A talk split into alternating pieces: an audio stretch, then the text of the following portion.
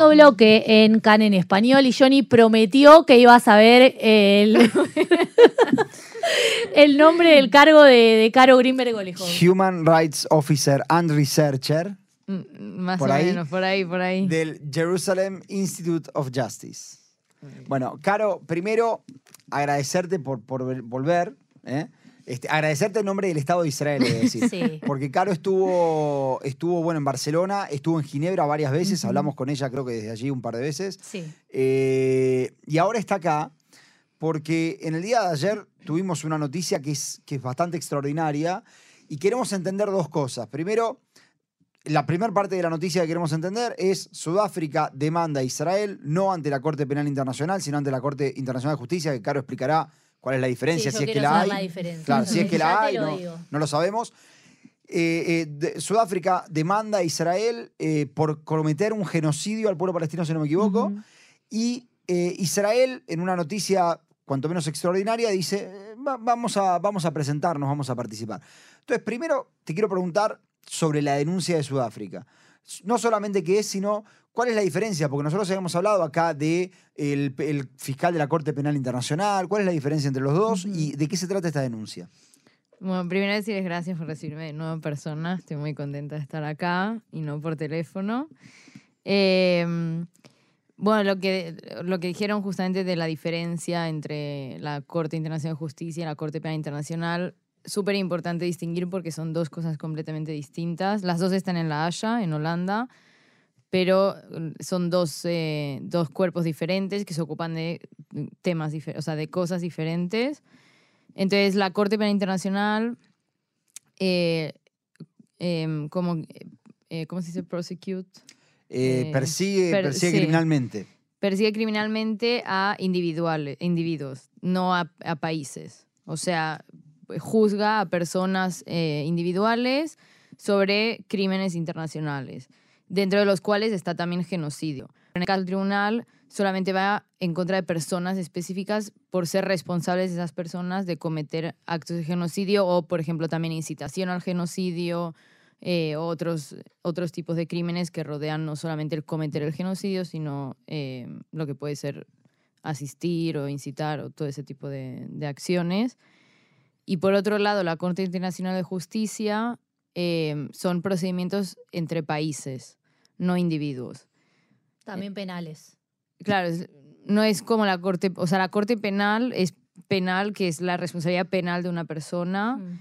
Eh, la Corte Internacional de Justicia tiene la capacidad de tomar decisiones sobre países. O sea, al final vos no puedes poner un país en la cárcel, ¿Y, por y ejemplo. cuál es la consecuencia para un país? Claro, entonces, eh, bueno, por empezar, la, la Corte Internacional de Justicia tiene dos tipos de procedimientos que además justo es muy interesante porque Hace se está poco dando... una opinión consultiva. Claro, se- bueno, ahora es el, el, me parece que el 19 de enero, si no me equivoco, eh, el mismo, la misma Corte Internacional de Justicia se junta, o sea, va a discutir sobre eh, una opinión eh, consultiva, advisory opinion, que como indica el nombre, no es algo obligatorio, o sea, el Estado no tiene, eh, no tiene como que No es una cumplir- condena, Claro, decís. exacto.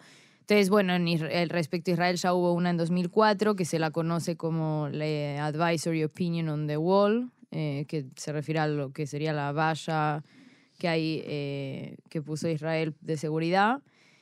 Eh, y esta vez la Advisory Opinion es sobre eh, los asentamientos. O sea, es mucho más larga la pregunta, pero se va a centrar en los asentamientos. Entonces, en ese caso, mm, por lo menos por ahora, parecería que Israel no va a participar en ese procedimiento. En cambio, este procedimiento que, estamos a- que pasó ahora, que también se, se espera porque son como temas urgentes, entonces eh, se espera que vaya a haber también una discusión pronto, eh, son...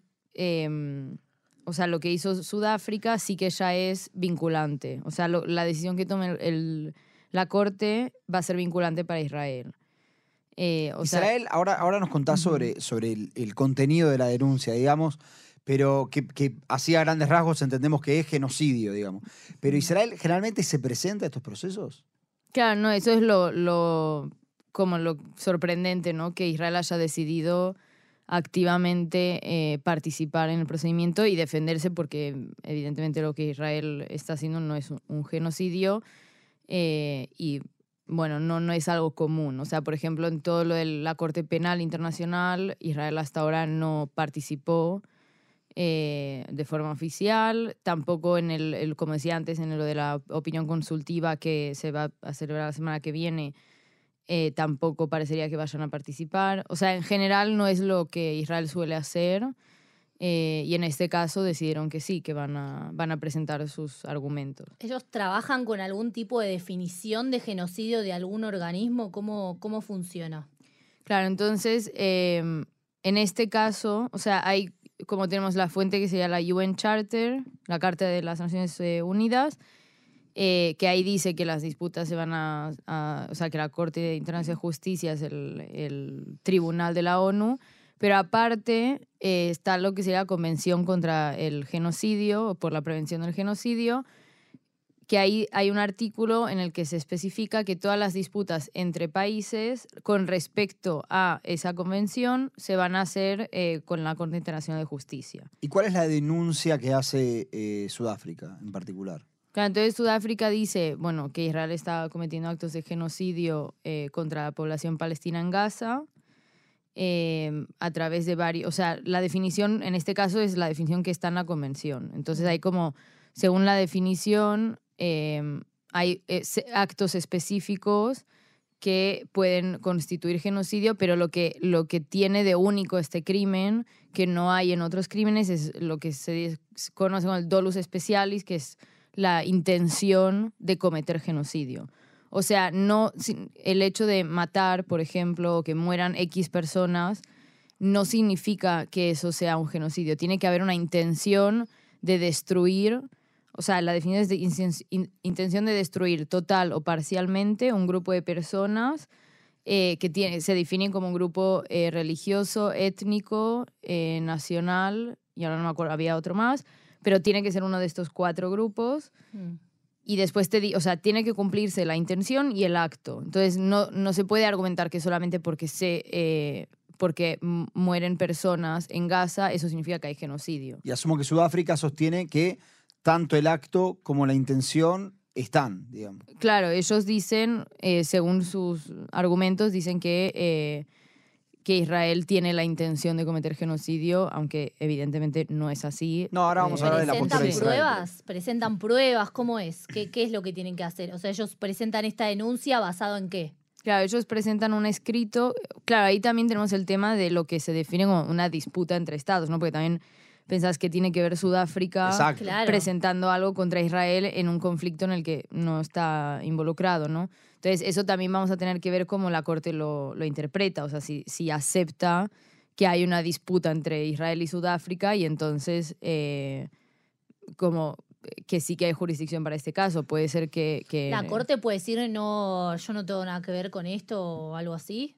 Claro, o sea, puede decir, por ejemplo, en este caso no hay una disputa, pero obviamente hay otra, o sea, eh, no es que la Corte no tenga jurisdicción para eh, evaluar temas de genocidio, porque sí que lo tiene, Sí.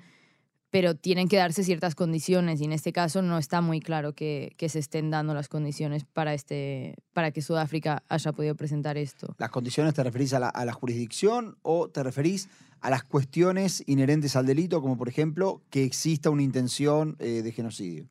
No, eso obviamente yo no, no- o sea, eh, para mí está claro que, que no es un genocidio. Eh, o sea, pero eso ya sería en la, la parte más de la discusión, ¿no? Pero yo pienso que previo a esto eh, no está tan claro que Sudáfrica, o sea, hay, por ejemplo, em, lo que es el Estado de Palestina en la ONU, eh, también quizás podrían ellos eh, presentar eh, este tipo de, o sea, podrían haberlo presentado ellos, ¿no? Pero justamente quería preguntarte esto, Mm. ¿cualquier país puede denunciar este tipo de cosas?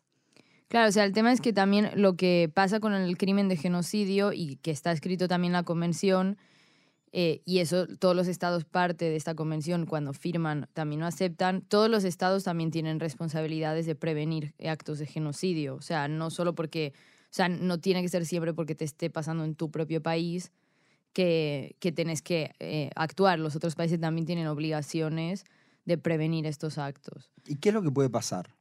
Bueno, entonces, primero, ahora Sudáfrica pidió medidas provisionales, eh, que esto, por ejemplo, hace un año pasó lo mismo entre Ucrania y Rusia, que Ucrania pidió medidas provisionales. ¿Qué eh, significa medidas provisionales para los que no entendemos de derecho? Claro, entonces es, son medidas que la Corte dice que hay que tomar para preve- antes de, de discutir sobre el, el asunto en sí, o sea, en este caso, por ejemplo, si hay eh, genocidio o no, medidas que se tomen para prevenir eh, cierto, o sea, que ese resultado ocurra. Entonces, por ejemplo, en el caso de Rusia y Ucrania, la Corte eh, decidió como medida provisional eh, que Rusia tenía que eh, como eh, parar con la operación militar o con el ataque militar en Ucrania.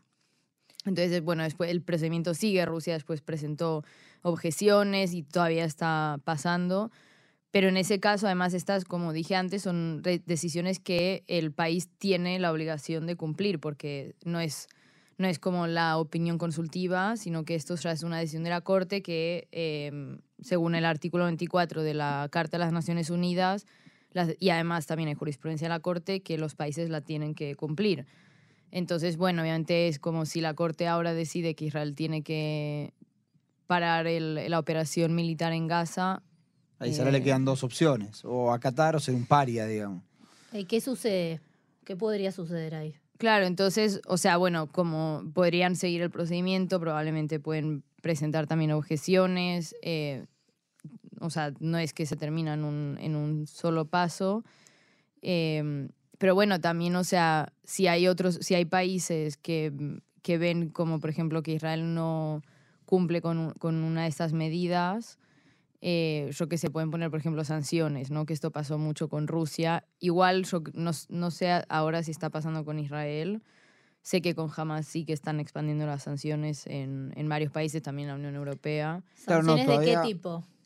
Claro, por ejemplo, sanciones contra personas específicas, eh, israelíes, eh, o no sé, por ejemplo, temas también, eh, todo el tema diplomático entre Israel y otros países se puede ver muy dañado eh, en, según cómo se desarrolle el caso en la corte.